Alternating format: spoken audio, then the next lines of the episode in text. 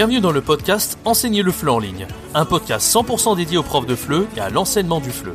Chaque semaine, vous avez le droit à des conseils et des astuces pour vous aider à accomplir votre rêve le plus cher, celui de devenir nomade digital de FLE et de voyager partout dans le monde. Le podcast est disponible sur toutes les plateformes, pensez à vous abonner pour ne rien rater.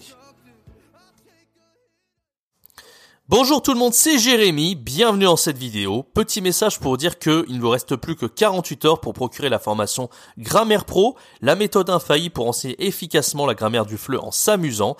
Jusqu'à ce dimanche 20 à minuit, vous avez le droit à 120 euros offerts sur cette formation et il ne reste plus que deux places pour avoir la formation Enseigner le chanson 100% offerte. N'hésitez pas, c'est le tout premier lien dans la description. Moi, je vous laisse avec un extrait du live qui a eu lieu il y a quelques jours sur la chaîne de Cynthia Cravo. On a parlé de choses super intéressantes.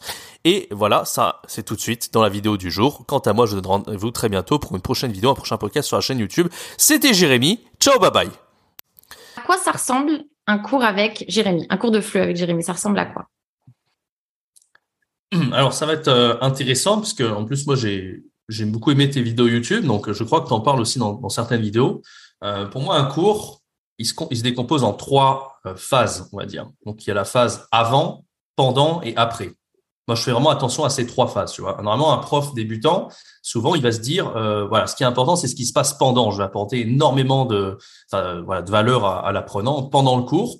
Mais euh, voilà, faut, faut vraiment pas oublier que avant, c'est hyper important et aussi le après. Parce que si on fait pas attention avant, peut-être qu'on est mal préparé, le cours se passe mal, forcément. Le pendant peut pas être euh, super bien si on fait pas attention à ce qui se passe avant. Et après, ben, l'apprenant, il va pas progresser en autonomie. au, cours suivant, euh, si on lui a, tout ce qu'on a appris en fait pendant le cours, si au cours suivant il a pas révisé, ben, il ne progresse pas évidemment. Donc vraiment faire attention à ces trois aspects avant, pendant et mmh. après. Alors moi, pour le avant, euh, comment ça se passe? Bon, Je vais parler d'outils en plus. Euh, voilà, c'est un peu le thème de ce live, donc euh, bah, tant mieux que je parle d'outils.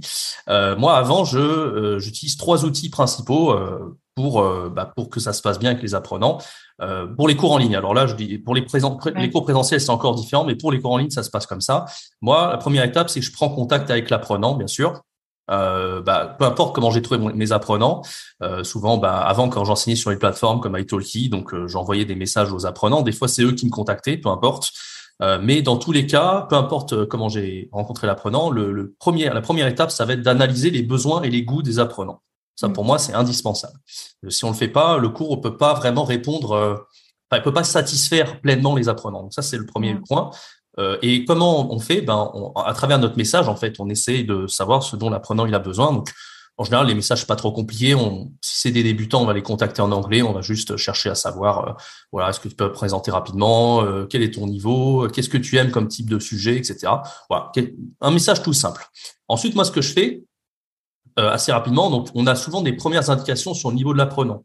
Euh, si par exemple on voit qu'il est, il va nous parler en anglais uniquement par message, c'est probablement qu'il n'est pas suffisamment à l'aise, en tout cas pour s'exprimer à l'écrit en français. Même par écrit, on peut avoir déjà une première euh, impression. Donc c'est probablement qu'il est plutôt euh, à 0, à 1, ou en tout cas jusqu'à A2.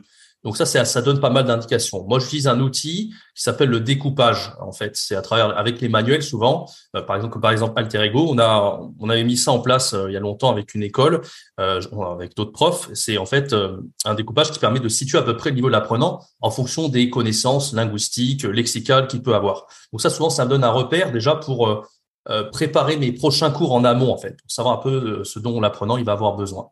Euh, l'autre étape, après, ça va être le cours d'essai, souvent, quand on fait le premier cours avec l'apprenant.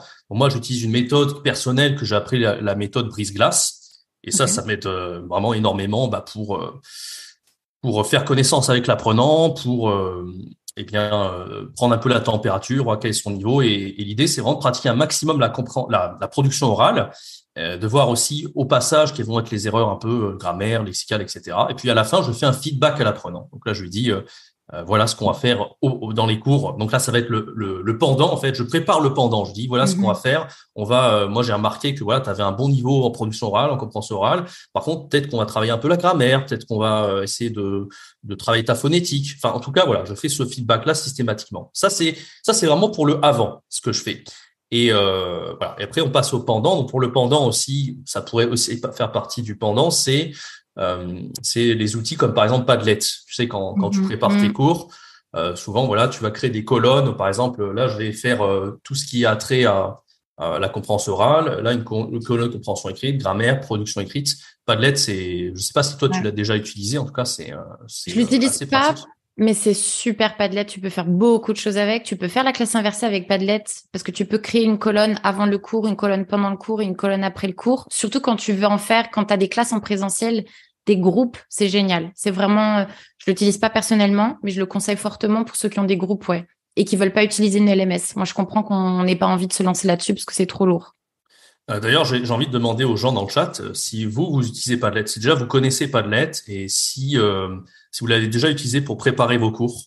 Euh, ça m'intéresse, ça nous intéresse, je pense, de, de savoir si, si, vous êtes un utilisateur, si, enfin, si vous vous trouvé ça utile pour préparer vos cours, euh, et même parce que Padlet est vraiment est, multifonction en fait. Il est très bien pour préparer en amont. Mm. Pendant, on peut l'utiliser pour les cours en ligne aussi. Moi, ça m'est arrivé de l'utiliser euh, pour euh, voilà pour afficher les fichiers, pour euh, pour que l'apprenant il puisse ouvrir les fichiers, tout ça. Et même après, pour donner des devoirs, on peut les mettre sur sur le, directement sur la page Padlet. Donc euh, en fait, il répond au avant, pendant et après euh, du cours. Donc c'est vraiment un super outil. Euh, voilà, donc ça tout ça c'était avant. Pendant, moi ce que je fais c'est un échauffement pendant le cours. Quand je démarre mon cours, c'est systématique, un échauffement. Tout dépend du niveau de l'apprenant encore une fois. Donc si c'est un apprenant intermédiaire avancé, ce sera plutôt une, production orale. Mmh. Peu importe, hein, même même je sais pas A2B1, raconte-moi ton week-end. Rien que ça, c'est déjà pas mal. Mmh. Ça, ça, il y a déjà une mise en route, c'est ça peut être utile. Euh, et euh, sinon, il y a des trucs que j'aime bien, je pense que toi aussi, tu aimes bien utiliser ça, c'est des petits jeux ludiques comme par exemple avec Kahoot, ce genre de d'outils. Euh, ça, ça peut être vraiment, vraiment super sympa. Euh, je, pense notamment au niveau débutant, euh, quand, je sais pas, on a, on a appris les, chiffres ou qu'est-ce qu'il y a d'autre? Même au niveau un peu plus intermédiaire, l'apprenant il a du mal avec féminin ou masculin, ben, on peut faire un petit Kahoot dédié à ça. Ça permet de réviser un petit peu. Donc, quoi qu'il arrive, moi, le début de course, c'est un échauffement, une révision sur ce qu'on a fait avant. S'il n'y a pas de avant, comme je l'ai dit, c'était la méthode brise-glace. Voilà à peu près comment, comment je fais. Ensuite, moi, j'ai un PowerPoint en général, donc je centralise tout dedans. J'ai tout didactisé. Alors, niveau début, euh, à partir du niveau B1, je pense qu'on a plus de liberté avec l'apprenant. Mais avant ça, surtout au niveau A0 à 1, pour moi, c'est extrêmement compliqué de parler librement comme ça parce que l'apprenant, il n'a pas suffisamment de lexique. Il n'a pas forcément de, suffisamment de, de, de base pour, euh, bah, pour s'exprimer euh, euh, de façon d'avoir suffisamment d'aisance. Donc c'est pour ça que moi je fais souvent un PowerPoint didactisé à mort pour, pour ce niveau-là. Mm-hmm. et dedans j'intègre des jeux, des jeux mm. avec notamment Learning Apps. Je crée des, des Learning Apps moi-même, je mets des QR codes, je les mm. inclus dans le PowerPoint. L'apprenant des fois il le scanne, il le fait tout seul et puis on le corrige ensemble. Ce genre de choses. À l'heure actuelle, j'ai dû en créer plus de 123 des, des learning apps. Ah ouais, quand même. Euh, et c'est souvent, voilà, ça fait beaucoup, mais en même temps, euh, c'est toujours, euh, c'est pas décousu, c'est vraiment par rapport à ce qu'on vient de faire. C'est pas non, on a fait une compréhension écrite ou qu'est-ce qu'on venait de faire, euh, je sais pas, une compréhension orale. Et eh ben hop, un petit jeu pour vraiment fixer ce qu'on vient de voir, fixer les connaissances. Je sais pas si tu vois un peu. Un ouais, ouais, ouais. Ouais, en général, mes cours, ça ressemble à peu près à ça. Et après, il y a le, il y a le après. Donc ça, on aura le temps d'en reparler, mais le après est extrêmement important aussi. En fait, vraiment, pour moi, un, un, excellent cours, on peut pas se passer du avant, pendant, après. Euh, de toute façon, c'est du développement. Je dis toujours, c'est du développement personnel que d'apprendre le, français. Et euh, on n'est pas simplement des profs, on est aussi des, des coachs quelque part. Merci d'avoir regardé cette vidéo, j'espère vraiment que ça vous a plu. Donc c'était un extrait du live sur la chaîne de Cynthia Cravo. On a fait une interview hyper intéressante sur pas mal de choses par rapport à l'enseignement du FLE. Je vous conseille vraiment d'aller voir euh, cette interview en entier. Je vous mets le deuxième lien dans la description. Vraiment, allez la voir. Ça risque de fortement vous intéresser. Quant à moi, je vous donne rendez-vous très bientôt sur la chaîne. C'était Jérémy. Ciao, bye bye.